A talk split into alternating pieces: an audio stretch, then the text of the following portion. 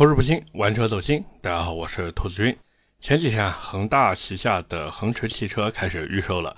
当然呢，不像他们刚开始发布恒驰汽车这个品牌那样啊，那时候一口气出了一堆车子，对吧？那这一次呢，他们只发布了一台车，就是恒驰五，也就是一台 SUV 啊。而且据说呢，是他们旗下首款量产车型。这个恒驰呢，也是在七月六号的时候呀，开了一个发布会，宣布自家的这个恒驰五的预售价十七点九万。那关于这个贵不贵呢？这个各位自己看吧啊。实际上呢，这次发布会真的是有些冷冷清清的，而且最搞笑的是呢，这次发布会还和各种大事件撞在了同一天。因为七月六号那天呢，不仅蔚来举办了 New Power Day 二零二二，这个对于很多未来的车主和粉丝而言呢，包括各大媒体来说，都是一个大日子啊，大日子。而且除了这个 New Day 以外呢，周杰伦最伟大的作品啊，那首歌也在当天上线了，以至于整场直播下来，就是恒驰的这个整场直播下来啊。他们的这个总裁刘永灼基本上就是全程在演独角戏，而且这场仅有三十分钟的发布会呢，刘永灼一共强调了四遍恒驰五是三十万以内最好的纯电 SUV，其中有两次呢，他还加上了有史以来四个字，这真的不禁让我想到了郭德纲的段子啊，有史以来拉的最好的。那至于这台车的本身而言呢？我是觉得真的有点索然无味啊！说几个关键词，大家就知道了。紧凑型 SUV，车长呢四米七多一点点，轴距两米七八，然后还有什么一百五十千瓦的博士电机，还有什么宁德时代的磷酸铁锂电池，综合工况续航里程六百零二公里，以及呢什么高通八幺五五座舱芯片，百度的车机系统，这真的不禁让我想到了那个阿三自研的战斗机啊，活脱脱的一个万国造。那当然呢，如果说这台车属于万国造是个槽点的话，那我觉得这只能算是一个小槽点。一方面呢，其他新能源品牌其实也有这么玩的；另一方面呢，就是假如你当时也把整场直播看下来的话呢，你会发现这真的就是最为不足挂齿的一项了。就比如说他们在介绍智能驾驶辅助的时候呢，整个环节一共花了差不多三分钟吧，三分钟多一点。但是只有五秒钟的画面是在展示那个百度地图配合下一个什么实景驾驶的视频。他们在介绍其他功能的时候呢，就比如超级高速公路辅助系统，也就是什么车道保持、ACC 自适应巡航、自动变道辅助、前向横向交通预警制动，还有什么倒车横向交通制动、APA 全自动泊车遥控泊车，反正就这些功能全都是用动画在演示。那我也不好说他们为什么这样弄嘛，但是各位应该也能猜到大概的原因。当然啊，除了这个演示环节比较搞笑或者让人尴尬以外呢，反正我看的时候真的是尬的在地上抠出了一个四室两厅一厨两卫啊。那这次恒驰汽车它在发布会上还明确表示，自己的这个新车呢，首批预售产量大约是一万台。各位没有听错啊，首批预售产量一万台。哎呀，我真的是不知道他们哪来这种自信的。然后呢，在预售的时候，还是要让客户先交小定金去抢一个购车权益。这不是我乱说啊，反正官方是这么说的。我就是没搞明白他们为什么会觉得这个购车权益还要靠抢。然后呢，看首批交付时间大概是今年的十月到明年的三月。至于具体什么时候才能把车子给你呢？这个 不好说啊，不好说。而且官方呢，似乎也知道自己的名声有点臭了，所以这次呢，他们还搞了一个骚操作，说这次买车的时候，你交的一个小定金、大定金，还有购车尾款，全都是打入天津金滨公证处的专户进行一个监督，而且提车十五天以内还能退车，就是假如说你车子不想买了。这个一千块钱的小定金呢，是可以从这个公证处的专户直接退回的。说白了，他们想的是什么？就是希望大家去相信这个恒驰汽车。但是有关这个行为靠不靠谱呢？这等会我会跟大家说一下啊。那除了这个退钱的事情以外呢，恒驰这次还给了一大堆的购车权益，就比如什么小定金一千抵五千呀，转大定一万抵两万啊，等于说就是车价给你再来点优惠嘛。完了还有什么整车和三电系统都是终身质保，还有终身免费保养，赠送车载流量包和百度的智能辅助驾驶功能，然后三年六五折保值回购，赠送充电桩且免费安装。以及终身免费二十四小时的道路救援，反正要不然就是送，要不然就是终身。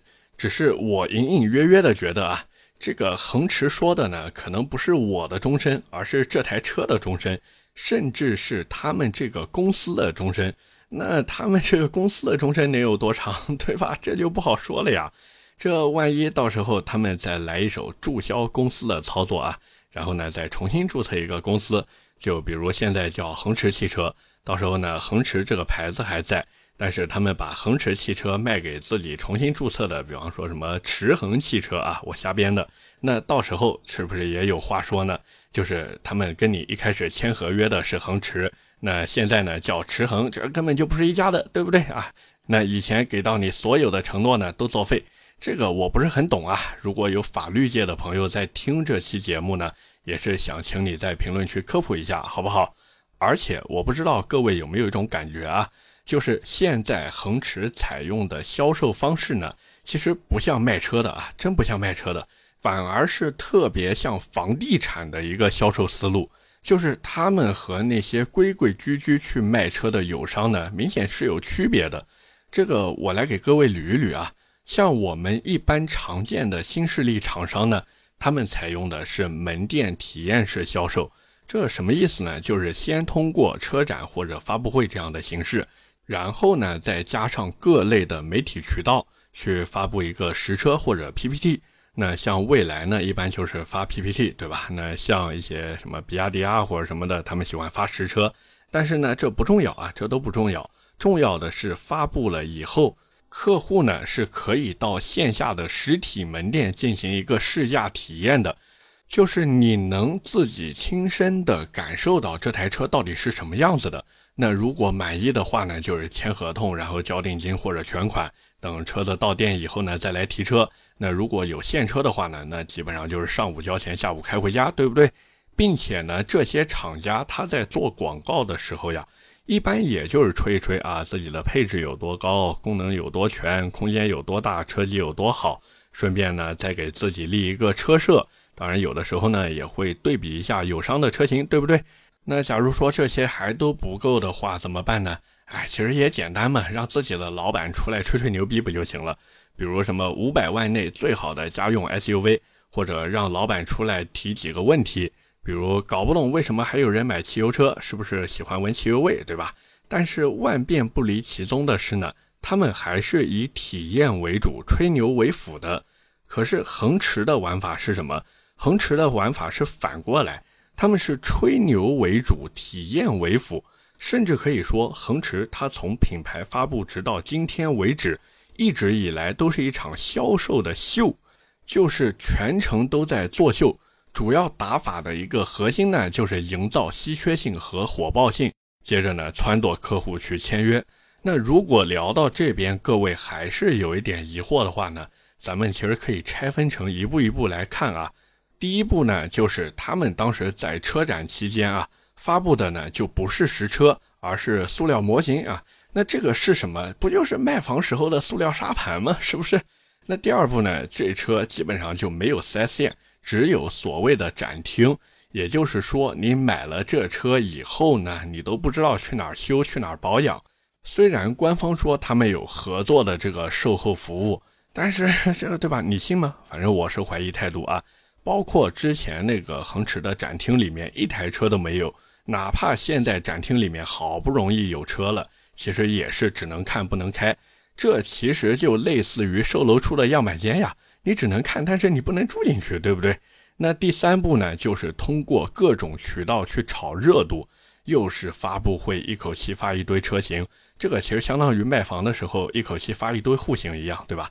那又是让媒体去拍摄他们的东侧照片，这媒体当时我也不知道怎么拍的啊，也不知道这个这个怎么说呢？造型师怎么想的？那个把老许拍的跟某位北朝鲜领导人一样，哈，这个大家可以去网上找一找当时的照片，应该还有。只是后来有人在网上爆料呢，这车就是恒驰的车子，他当时在东侧的时候，其实也就是做做样子。所以各位看看，这像不像开发商雇人在售楼处看房？然后呢，让相关的媒体去售楼处拍点照片啊，显得我们这个楼盘卖得非常好，非常热啊。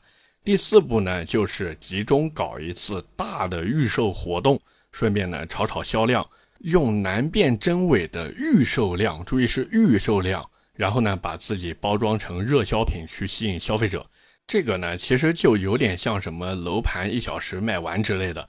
等把购房的人，就是真正买房的人吸引过来以后呢，让他们把定金给交掉。那如果碰到不是很好搞的客户，就让你先交一个意向金啊，把你先给锁定住。接着呢，再用各种花里胡哨的理由，把真正的购房者骗到售楼处，再交一波定金。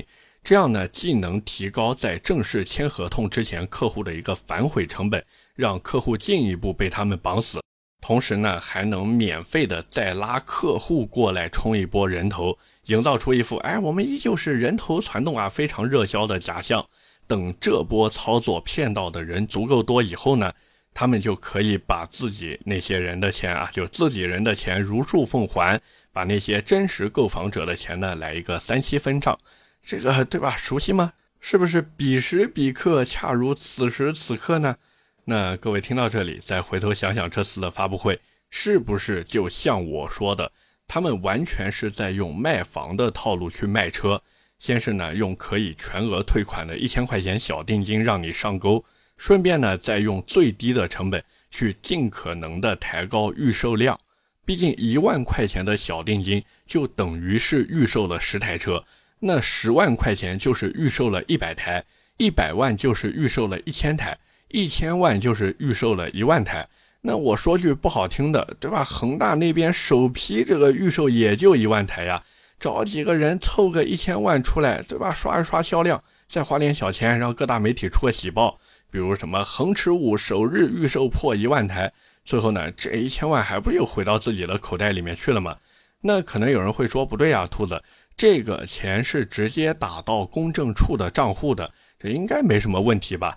其实，说实话，你如果有这样的想法呢，那我只能说你啊，too young too simple，sometimes naive 了啊。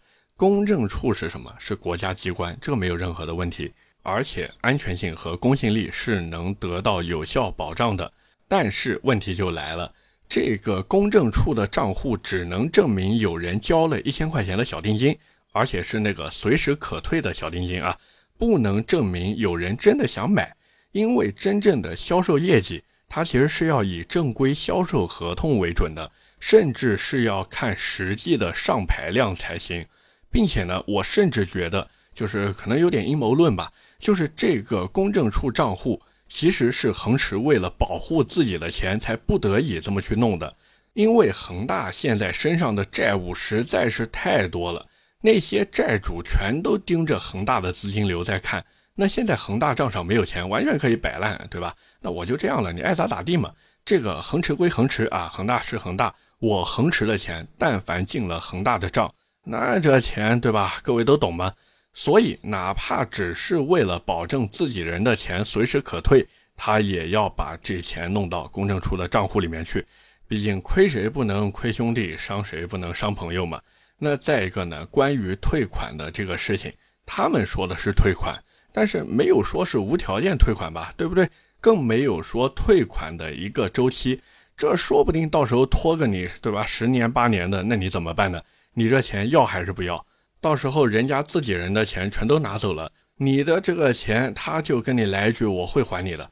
这个玩法真的已经不仅像小黄车了，更像我之前听过的一个故事，就是有个人他在九十年代的时候呢，问人家借了一万块钱。之后呢，一直拖呀拖呀拖，拖到现在才去还。那你说，单从金额上来说，他是不是把这一万块钱给还掉了？那哪怕按民间借贷受保护的最高百分之二十四利息来计算的话，反正这个利息也不能计入本金。说白了，就是一年给人家两千四百块钱的利息。那假如说他是在一九九零年的时候找人家借了一万块钱，那到现在二零二二年，也就是过去了三十二年，连本带息一共也就是还人家八万六千八。可是现在的八万六千八和当年的一万块钱对比，这个购买力差了多少？那假如说有年纪比较小的朋友呢，在听这一段时候，假如说你听不太懂，或者说不太能理解这个购买力的差距，你呢可以问一下自己的父母，或者说什么舅舅呀、叔叔呀之类的，就是一九九零年的时候，这个一万块钱能买些什么？而且恒驰除了用这个一千块钱的小定金去刷量以外呢？他们这一次还玩了一个文字游戏，也就是那个一万块钱的大定金啊。假如有细心的朋友呢，应该注意到了，就是这次小定用的是言字旁的定，大定呢用的是宝盖头的定。这个言字旁的定是可退的，但是宝盖头的定不好意思，不可以退。你说到天边，哪怕你对吧去打官司或者什么的，这个宝盖头的定也是不能退的。同时呢，恒驰汽车这个怎么说呢？有点不要 face 的这个玩法来了啊！他们为了模糊这个概念，在宣传的时候呢，只说这个叫大定，这样呢，既可以避免“定金”两个字，就宝盖头的“定”啊，“定金”两个字，让大家产生一个防范心理；同时呢，又可以对应那个可退钱的小定，反正这个读音都差不多嘛，说不定就能忽悠几个人。让他们以为这个一万块钱也是可以退的，等真的交了这一万块钱以后，合同一签，收据一开，想退都退不了，玩的就是一手来骗来偷袭啊，欺负我这个老同志。而对于恒驰来说呢，不管是那个可以退的一千块钱小定，还是说这个不能退的一万块钱大定，它都是一个怎么说非常充沛的现金流了。那除了能拿到这个现金流以外呢？这个一万块钱的大定其实还有很多的用处，就比如说恒驰，它完全可以靠这个大定呢去判断真正有购买意愿的这个客户数量，然后呢再安排工厂去进行一个车辆的生产。毕竟对于恒驰来说，现在他要什么？要省钱过日子。就假如说他想活下去的话啊，那万一这个车子造的多了几台，那还好说，这个内部强行消化一些也不是不行。但是，假如说多造了太多，那这些都是要恒驰自己去垫钱的。呃，虽然说这个恒字辈的拖欠供应商货款，这也不是一天两天事儿了，但是对吧？这欠的钱总归要还的嘛。所以还不如就按这个订单去进行一个精准排产。那哪怕有人闹事儿说，哎，我要退钱啊，你们骗了我，他就算最后真的把钱给退了，也不会伤筋动骨，甚至闹到最后，大概率就是你车子也别买了。但是这一万块钱，对吧？你想拿回去，想都别想啊！恒驰可以不费吹灰之力的净赚一万，这个某福宝到账一万元，对不对？那再比如呢，也就是除了这个精准排产之外啊，这些交了大定的客户怎么说呢？基本上就是道德将心，且问你要吃板刀面还是吃馄饨。到时候这个明面上是邀请你去参与一下组织的活动，对吧？这个品牌方们组织一些活动，转头你就变成了广告素材。那假如说买的人足够多的话，他甚至还可以以产能不足为理由去延迟交车，这样呢就可以搞一波饥饿营销，去骗更多的人嘛。那当然，除了这些之外呢，还有就是，假如说他真的能以十七点九八万的价格卖出去。那到时候这车甚至有可能啊，就是被恒大拿过去以十七点九八万的价格给别人抵账，而且这个操作难度其实非常的低，就是他只要找一些自己人去真的把这个车买了，把发票开了就可以了啊。当然记得把牌照也上了，对不对？那他这个成本有多少呢？没有多少的呀。假如说你买了恒大的烂尾楼，这个对吧？到时候直接算一下剩下的建房成本，哎，行了，你开着这车走吧，我也不管你停哪。你大不了停到这个烂尾楼里面去，然后让车子跟着烂尾楼一起烂掉嘛。所以这个怎么说呢？就是哎，我实在是无法理解，就是怎么会能有这种的操作，简直就是哎，已经超出了我这个怎么说对下线的一个认知了。那当然，假如说呢，你就是想体验一下恒驰的车子，觉得啊，我自己没玩过，或者我就是有这个胆子，我呢就想看看啊，这个万国造的产品到底能造成什么样。呃，我觉得这个 OK，对吧？你也不要着急，说不定呢，过不了多久，那些做什么建材呀、装修呀、工程机械的老板呀，他们呢就会在朋友圈里发布大量的恒驰汽车转让信息了。到时候你别说这个二手的恒驰汽车了，说不定到时候这个朋友圈里面发布的就是什么低价转让恒驰汽车的购买权、换购券、债转车这些啊，直接让你低价把新车开回家。但是呢，随之而来的呢，就是所有的购车权益都没有了。因为我研究过，就是人家给购车权益的呢，仅限前一万名购车用户。那你如果说买的是二手车或者什么购买权换购券，这个官方到时候对吧？他如果不承认你是这前一万名用户，你怎么办？或者说人家到时候讲你买的是二手车啊，你不是在我们这个官方渠道进行购买的，你所有的这个权益什么我们都不会给你。那你到时候这个真的是有苦说不出了。所以聊到这边呢，我也是极其的想劝一下大家，就是有关恒驰汽车的宣传啊，哪怕现在至少现在来看，哪怕是一个标点符号都不要信，包括恒驰的车子呢，也是一台都不要买。假如说你真的信了他们的邪，这说不定到时候你的钱啊，就成了给恒驰开业随出去的份子了，而且啊，是人家恒驰还不请你吃顿饭的那种。OK，那么今天关于恒驰汽车，我们就先聊这么多。下面呢是我们留言互动环节，这个我在上期节目聊了一下问界的 M7，我呢也是看到有人在评论区啊说我是小黑子啊，小黑子就是为了黑这车而黑的，包括我看有人说这车的白车身如果是风行 i 叉七的话呢，他觉得是没有办法承受四秒多的加速的，这个拜托呀，捷达都能爆改到六百马力去跑直线比赛呀。这个四秒多的加速，其实是个正常的车子都能承受，只要它不偷工减料都能承受。况且我吐槽的是什么？是这车巧妇难为无米之炊，他再怎么做装修，再怎么调教，他再怎么去给他配一些什么所谓的这个智能化配置，也没有办法掩盖他底子烂的一个事实。这有什么问题呢？对吧？况且我这个节目，对吧？直到今天为止还都是在为爱发电。所以也不存在什么充值不充值的问题，这我一分钱都没拿到，我黑不黑这是我自己的事情啊。那我在节目里面吹什么车也好，吐槽什么车也罢，我之前不管是福克斯也好，宝马的新二系也好，或者什么七七八八车子，我基本上都有吹过，因为我喜欢，我觉得这车我看确实不错。那包括我也吐槽过很多车子，对不对？问题是我在节目里面说过我这个节目有多么的客观和公正吗？我没有呀。这个节目就是我自己极其主观的一些想法，在跟大家进行一个分享。那我喜欢就是喜欢，我不喜欢就是不喜欢，我觉得好就是好，不好就是不好。那么除了这个事情以外呢，上一期节目我在后半段跟大家聊了一下，就是有关于火锅的事情。那我也是看到有很多朋友在底下给我进行一个推荐啊，真的非常非常感谢大家。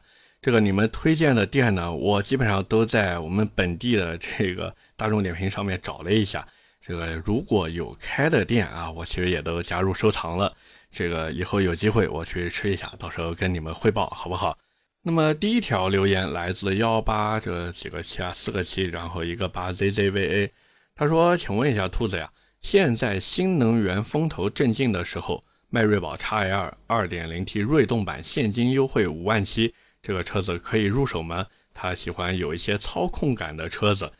这个其实很简单，都优惠五万七了，而且是现金优惠，你还要啥自行车呢？买就完事儿了嘛，对不对？内饰丑一点，忍一忍，对吧？想想价格，再想想动力，想想它的操控，这对吧？挺好，挺好。嗯，你会越开越香的这个车，真的。迈锐宝 XL 的车主，我发现他们有可能在买车之前或者刚买车一段时间以后呢。他会对这车产生各种抱怨，比方说这个，哎呀，我当时怎么脑子抽了呀？买个这个车子，哎呀，这车内饰怎么那么丑啊什么的。但是只要他在路上跟人家这个稍微小小的跑了那么一次，我跟你说，基本上都没有后悔买这台车的。第二条留言来自刚子麦河蟹，他说 CT 六那个一百二十周年纪念版，问我怎么看，比顶配还顶配，好像还变成了五年质保，指导价才四十多一点。这个关于质保呢，我要先说一下，就是好多人以为凯迪拉克只是给三年的质保，但是假如说你去 4S 店里面问一下呢，你会发现真的不止那么一点点啊。我记得好像 4S 店的销售当时跟我说是八年十六万公里质保，然后他说这车一般就是 CT 六啊，普通的 CT 六一般优惠九到十个 W。难道同一款车型只有一款不优惠，想要按照指导价卖吗？这个确实是这样，这车走的是官方直销模式，不走那个线下的那个 4S 店去卖。他说还是说在变相清库存，迎接新的内饰和外观的新车型。这个我觉得也是这样的，就是清库存嘛，然后顺便搞点噱头出来卖给懂他的人，就是这个样子。他说现在的 S90 和 CT6 呢？落地价是差不多的，是不是还是 CT 六更香？这个是不是 CT 六更香？我觉得看每个人的想法。那有的人呢，他觉得说，哎，我就是喜欢 S 九零那个调性啊。那有的人呢，就像我一样，对吧？无后驱不豪华，你 S 九零前驱，我就是不想买。所以这个东西真看个人。两台车的产品力其实是差不多的，包括价格其实也是差不多的。所以最后到底买哪台呢？其实真的就是看个人喜好了。两台车呢都是属于在这个价位里面不会出错的一个选择。当然我自己怎么选呢？对吧？大家都知道了嘛。最后一条留言来自惊吓的狂羊，他说：“印度火锅干净又卫生，这吃完下辈子见嘛。”不过说到那个印度菜啊。南京这边其实之前有一家印度菜，我吃的感觉还是不错的。之前呢，那个店我记得开在那个仙林精英那边，后来呢搬到那个玄武湖门口了，有条小路就搬到那边去了。我两个地方其实都去吃过。嗯，那个店名字叫什么甘尼士，我记得叫甘尼士。老板呢也是一个印度人啊，三哥。那么这个店呢确实干净有卫生，这个吃完呢不会闹肚子。但是呢，有一说一，这个价格确实挺高的。基本上我和我老婆两个人吃下来三四百块钱吧，人均两百左右没什么问题。那还有一个印度餐厅呢，是我之前在澳门吃的，就是澳门的那个黄雀印度餐厅。假如说疫情稳定之后呢，有朋友想去澳门的话，这家印度菜我真的强烈推荐大家去吃一下。我记得那个好像还是被评为了米其林一星，那价格呢，其实也还算好吧。我看那个某众点评上面写的人均大概是在两百三左右一个人，但是我实际去吃了以后呢，可能我点的菜比较贵，或者说我这个饭量比较大吧，基本上人均大概是在个四百块钱左右。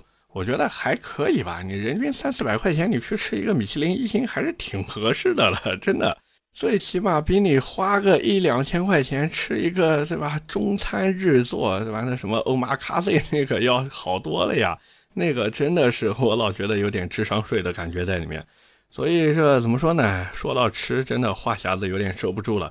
我感觉我以后是不是可以再开一张专辑，就专门跟大家聊点吃的这相关的东西啊？